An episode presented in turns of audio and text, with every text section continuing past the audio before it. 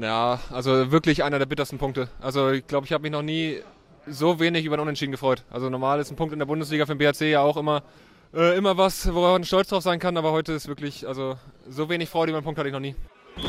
Löwenzeit, der BHC-Podcast. Präsentiert von den Sparkassen in Remscheid und Solingen. Weil es um mehr als Geld geht. Sparkasse. Waren sich die Löwen ihrer Sache zu sicher? Haben sie die Comeback-Qualitäten der Mittelfranken unterschätzt? Oder hat da von oben jemand nicht richtig hingeschaut? Es gab äh, heute halt keinen Handballgott für uns. Nach dem Spielverlauf hätten wir auch mit 10 Toren Unterschied gewinnen können. Ja, und stattdessen stand am Schluss nur ein 25 zu 25 für den BRC im Heimspiel gegen den HCR Langen gestern auf der Tafel. Und da fällt es auch BRC-Geschäftsführer Jörg Föster und Torhüter Christopher Rudek schwer, sich über einen Punkt trotzdem zu freuen. Mit beiden sprechen wir gleich hier im Podcast. Hallo zur Löwenzeit. Ich bin Thorsten Kabitz von Radio RSG und wie immer dabei Thomas Rademacher aus der Sportredaktion des Solinger Tageblatts. Hi. Hallo Thorsten. So spannend, so grausam kann Handball sein. Wenn ich mal sechs Wochen zurückspule, Tom, da war ein 25 zu 25 gegen die Rhein-Neckar-Löwen noch ein Erfolgserlebnis. Das gleiche Ergebnis gestern in der Solinger Klingenhalle gegen Erlangen fühlt sich so ganz anders an und das äh, liegt nicht nur am Gegner. Naja, das war äh, ganz definitiv ein äh, bitter verlorener Punkt, der sich wie eine Niederlage anfühlt, weil man eben die ganze Zeit vorne war und das Spiel über weite Strecken kontrolliert hat und äh, über auch weite Strecken auch ein sehr, sehr gutes Spiel gemacht hat. Wenn man dann ja nicht beide Punkte zu Hause behält, nicht in der Klingenhalle behält, die auch eine Wahnsinnsstimmung übrigens hatte, äh, mit 1500, etwas mehr als 1500 äh, Zuschauern, dann ist das natürlich ärgerlich. Und noch ärgerlicher wird's, wenn man die erste Halbzeit sieht, ähm, denn die hat tatsächlich äh, sehr stark an die erste Hälfte gegen den SCDFK Leipzig, zumindest jetzt was die Leistung äh, betrifft, sind natürlich unterschiedliche Spiele, das ist ja klar, aber die hat sehr stark daran erinnert, denn äh, Christopher Rudek hat gut gehalten, die Deckung hat sehr, sehr gut gestanden. Es war ein richtig gutes Tempospiel. Was das Tempospiel betrifft, fand ich sogar diese erste Halbzeit gegen Erlangen noch besser äh, oder, oder sagen wir mal noch, äh, fand ich die beste bisher in der gesamten Saison. Tempospiel fand ich richtig gut in der ersten Hälfte. Und äh, Positionsangriff war auch ähm, wahnsinnig effektiv. Ich habe jetzt keine keine äh, Zahl, wie viel Prozent der Angriffe der BRC reingemacht hat, aber gefühlt waren es so äh, 75 Prozent oder sowas und die gegnerischen Torhüter haben ja quasi nichts gehalten, wenn die überhaupt eine Parade hatten. Ja, also es war eine Halbzeit, die ähm, nah am Optimum war. 16 zu 12 im Ergebnis, hätte auch durchaus höher ausfallen können. Ähm, nur eine ganz kleine Schwächephase mit zwei, drei Fehlern im Angriff, äh, wo man Ball unnötig hergibt, meine ich, war das. Und ansonsten äh, war das einfach gut in entsprechend guter Erwartung und guter Stimmung. In der Halle ging es in die zweite Halbzeit, die dann aber erstmal mit einem Bruch begann. Und ich mache mal die These auf, Tom, verloren hat der BRC den Sieg nicht oder zumindest nicht nur am Ende, sondern eigentlich schon zu Beginn der zweiten Halbzeit. Es ging ja schon los, dass mächtig Sand im Getriebe war, direkt im Angriff, acht Minuten ohne Tor. Das ja, hat Erlangen erstmal nicht bestraft, hätte aber auch da schon passieren können. Ne? Da, da hat es ja auch, ähm, was ähm, Christopher Rudek betrifft, im Tor und auch die Abwehr, hat ja auch da in den ersten acht Minuten sehr gut funktioniert. Wenn man da ein bisschen mehr Effizienz hat im Angriff, dann zieht man da mit sechs, sieben Toren weg, dann brennt da gar nichts mehr an. Das ist mal das eine. Ja, und dann ähm, finde ich eben auch, das eben, ja, Tempospiel kommt eben dann nicht mehr so viel, was Erlangen dann eben auch gut unterbindet und die Angriffseffektivität lässt eben nach. Sieben Schönningsen macht sich ja da auch ein paar gute Tore. Ähm, Lukas Stutzke ganz stark und ähm, ja, und am Ende kriegt man aber einen Ball dann auch zu häufig eben nicht rein, weil auch ähm, Martin Ziemer im Tor vom HC Erlangen ganz gut hält und äh, dann war natürlich mächtig viel Pech im Spiel mit einem Pfostenwurf von Jeffrey Boomhauer, der vorletzte BRC-Angriff sozusagen. Da hätte er zum Sieg treffen können, ähm, trifft aber da nur den Pfosten. Vorher war es dann auch schon Schönningsen, der hätte auch wieder auf zwei Tore Abstand stellen können. Das wäre wahrscheinlich auch die Entscheidung gewesen, trifft aber nur einen Pfosten. Ja, und Erlang macht in der Phase eben alles richtig. Mit dem siebten Feldspieler äh, agieren sie und ähm, machen da quasi gefühlt in jedem Angriff dann ein Tor in der Schlussphase und plötzlich äh, ist das Spiel komplett auf den Kopf gestellt und es endet 25-25. Das ist natürlich wahnsinnig bitter, aber Das kann eben auch mal passieren. Rudelfunk. Da hätten wir als Journalisten gerne mal das Mikro in die Kabine gehalten, wie laut oder leise es da tatsächlich war. Das ging nicht, aber ein paar Einblicke gab es äh, zumindest vor der Kabinentür, als Jörg Föste rauskam, der BRC-Geschäftsführer, zum Interview mit Thomas Rademacher. Ja, Jörg Föste, erste Halbzeit hat mich sehr an äh, die erste Halbzeit oder eigentlich das ganze Spiel gegen den SC der FK Leipzig erinnert. Dich auch? Ich fand, wir haben hier über 60 Minuten äh, eine sehr überzeugende Vorstellung geliefert. Äh, ich bin sehr einverstanden mit dem Spiel. Es gab, wenn man das so pathetisch formulieren darf, heute halt keinen Handballgott für uns. Wir haben im Prinzip alles dafür getan, die Weichen auf Heimsieg zu stellen. Und bei 25 zu 25 hört es sich etwas seltsam an. Aber nach dem Spielverlauf hätten wir auch mit 10 Toren Unterschied gewinnen können. Ich glaube auch jeder statistische Wert, außer die, die Steals, äh, waren beim BHC. Ja, ganz recht. Es waren halt diese äh, Umschaltmomente, diese Kleinigkeiten, wo es äh, hakte. Natürlich äh, müssen wir uns auch äh, zurechnen lassen, dass wir nach der Halbzeit acht Minuten ohne Torerfolg geblieben sind. Da hätten wir in dieser Phase äh, das Spiel zu unseren Gunsten entscheiden können. Äh, Erlangen wäre nie und nimmer zurückgekommen. das haben wir versäumt. und wenn das bis zum Schluss knapp wird, kann es so ausgehen. Ich hatte eben die erste Halbzeit angesprochen. Da gibt es doch eigentlich überhaupt nichts zu kritisieren, oder? An, der, an den ersten 30 Minuten. Ja, auch an den zweiten 30 Minuten nichts. Das, äh, ich bin sehr, sehr einverstanden mit unserer Leistung. Äh, wir haben äh, ein tolles Heimspiel geboten. Äh, die Zuschauer waren begeistert. Äh, was fehlte, war zum Schluss der zweite Punkt. Aber man muss auch sagen, wir haben einen. Äh, und das ist in dieser Bundesliga auch nicht so schlecht. Aber ein bisschen weniger Tempospiel war es dann ja schon, auch in der zweiten Hälfte. Ja, sagen wir mal so, äh, so schlecht wie Erlangen den Rückzug gespielt hat, äh, in der, wie in der ersten Halbzeit, kann man das zwei Halbzeiten in der Bundesliga wahrscheinlich nicht machen. Sie haben es in der zweiten Halbzeit besser gemacht. Äh, deswegen kamen wir nicht mehr zum Torerfolg, bis auf ein, zwei Mal, wenn ich das richtig gesehen habe. Knackpunkt waren zwei Dinge in der zweiten Halbzeit, neben den erwähnten acht Minuten ohne Torerfolg.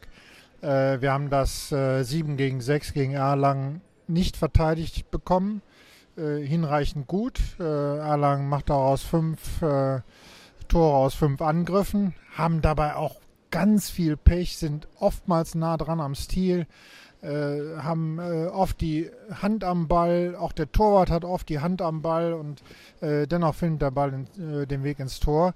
Das eine zusätzliche, was ich erwähnen wollte und das zweite ist, wir haben natürlich auch wahnsinnig Pech im Abschluss zum Schluss. Die Schüsse von äh, Simon Schönningsen, äh, der aus dem Rückraum abzieht, äh, der am Pfosten äh, landet, äh, und von Jeffrey Bohmhauer, der aus sehr schwierigem Winkel ebenfalls den Pfosten trifft. Wenn die beiden drin sind oder nur einer davon, dann müssen wir hier nicht sprechen. Am Ende ist es ein Punkt, zählt genauso wie ein Punkt nach einem Comeback. Jetzt am Dienstag geht es direkt weiter. Selber Ort gegen die HSG Wetzlar. Nachholspiel für das abgebrochene Spiel wegen des medizinischen Notfalls. Wie äh, schätzt du denn da die Chancen ein, äh, die nächsten Punkte einzufahren?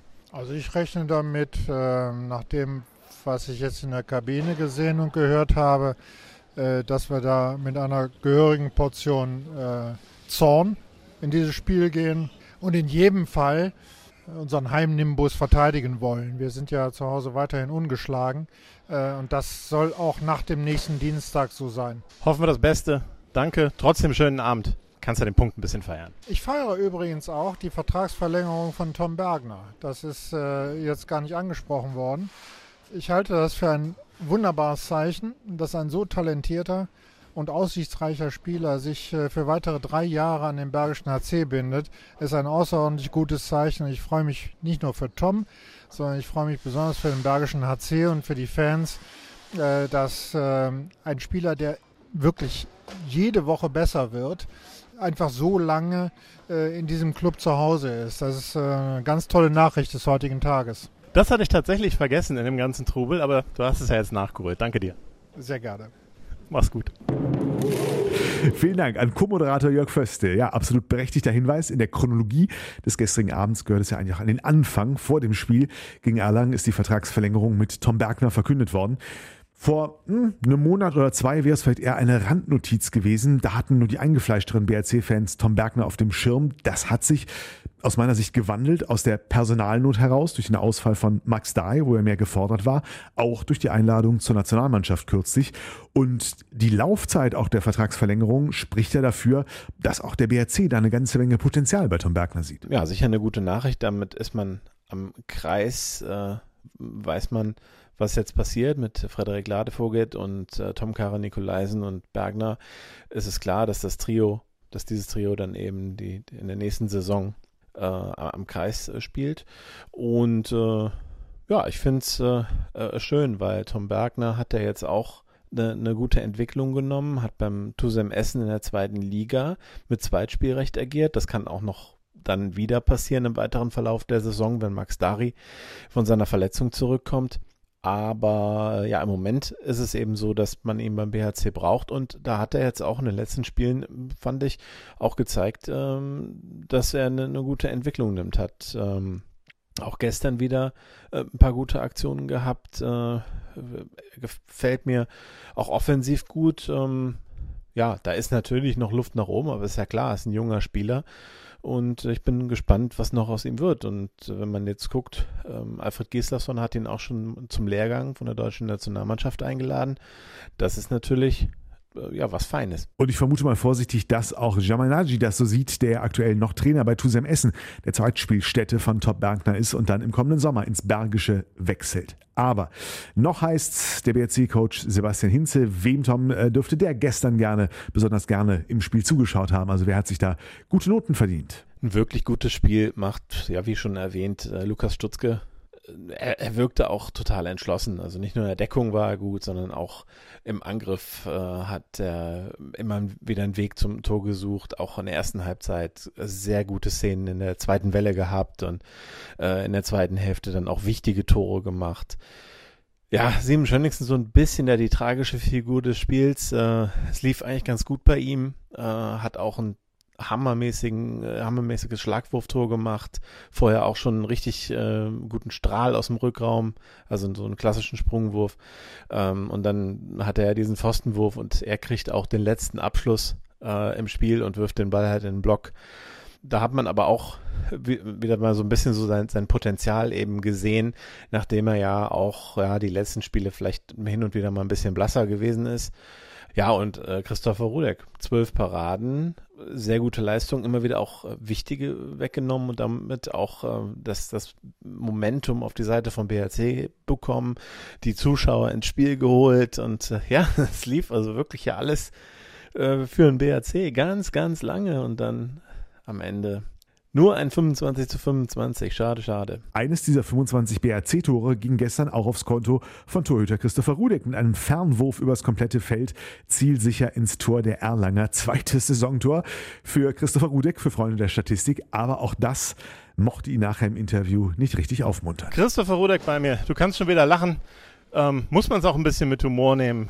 25, 25, wo man doch eigentlich die bessere Mannschaft war über ganz, ganz, ganz, ganz, ganz, ganz weite Strecken. Ja, also wirklich einer der bittersten Punkte. Also ich glaube, ich habe mich noch nie so wenig über den Unentschieden gefreut. Also normal ist ein Punkt in der Bundesliga für den BHC ja auch immer, äh, immer was, woran man stolz drauf sein kann, aber heute ist wirklich, also so wenig Freude über einen Punkt hatte ich noch nie. Äh, auch ein Stück weit, äh, vielleicht weil es ja auch bei dir gut lief, also Deckung und äh, deine persönliche Leistung waren ja sehr gut. Das Einzige, was nicht geklappt hat, war am Ende 7 gegen 6. Ja, wäre mir auch egal, wenn äh, meine eigene Leistung schlecht gewesen wäre und äh, Pavel dafür Bälle hält. Also wir sind einfach über, über 55, 60 Minuten die bessere Mannschaft, äh, schießen vorne zweimal gegen Pfosten, Latten, machen einen technischen Fehler ja, und kriegen im 7 gegen 6 jedes Mal ein Tor, obwohl wir auch gut verteidigen und dann einfach keinen Freiwurf mehr hinkriegen und dann ist der letzte, letzte Pass im Kreis, äh, was uns das Genick bricht. Aber das kann so ausgehen, Erling kann in den Situationen auch fünfmal den Ball wegschmeißen, gewinnen mit 8 hier heute. Und äh, für sie ist, sind all in gegangen beim 7 gegen 6 und da wurden sie leider für belohnt. Äh, Jörg Köster hat so ein bisschen angedeutet, war der Zorn in der Kabine dann doch groß bei euch? Ja, wie gesagt, also ich äh, fühle mich, als ob, wir, als ob wir verloren hätten. Also es ist wirklich ja, ein Punkt, den, den keiner haben will. Also wir wollten zwei, wir haben, haben zwei verdient ich denke, es gibt niemanden hier in der Halle, der, der das nicht so sieht, dass wir nicht über 60 Minuten die bessere Mannschaft waren. Von daher, klar tut das weh. Hier sowieso nicht. Aber ähm, es ist immer noch ein Punkt, der ist besser als keiner am Ende in der Tabelle. Ja, absolut. Wenn du vorm Spiel sagst, wir, wir spielen hier heute unentschieden gegen Erlangen, ist, ist eine Top-Mannschaft. dann hätten wir das sicherlich nicht angenommen, aber wären mit dem Resultat äh, zufrieden gewesen. Aber äh, ja, so wie es zustande gekommen ist, ist schon sehr, sehr bitter. Naja, dann haben sie mit Erlangen hat mit Glück jetzt das erste Mal überhaupt gegen euch auswärts gepunktet. Ist das eigentlich klar? Ich habe selten gute Spiele gemacht zu Hause gegen Erlangen, aber wir haben immer gewonnen. Äh, das, das, weiß ich.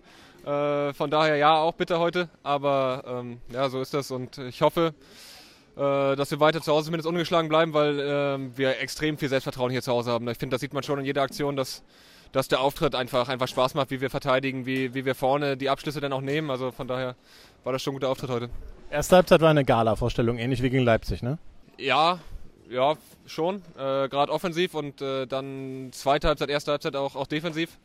Und dann Anfang zweite Halbzeit, finde ich, spielen wir auch nicht so schlecht, treffen das Tor halt nicht oder, oder belohnen uns nicht. Ziehen mal halt ein paar Bälle, schießen auch zweimal gegen Pfosten und Latten, äh, Pfosten und Latte. Von daher, ja, guter Auftritt, der am Ende nicht belohnt wurde.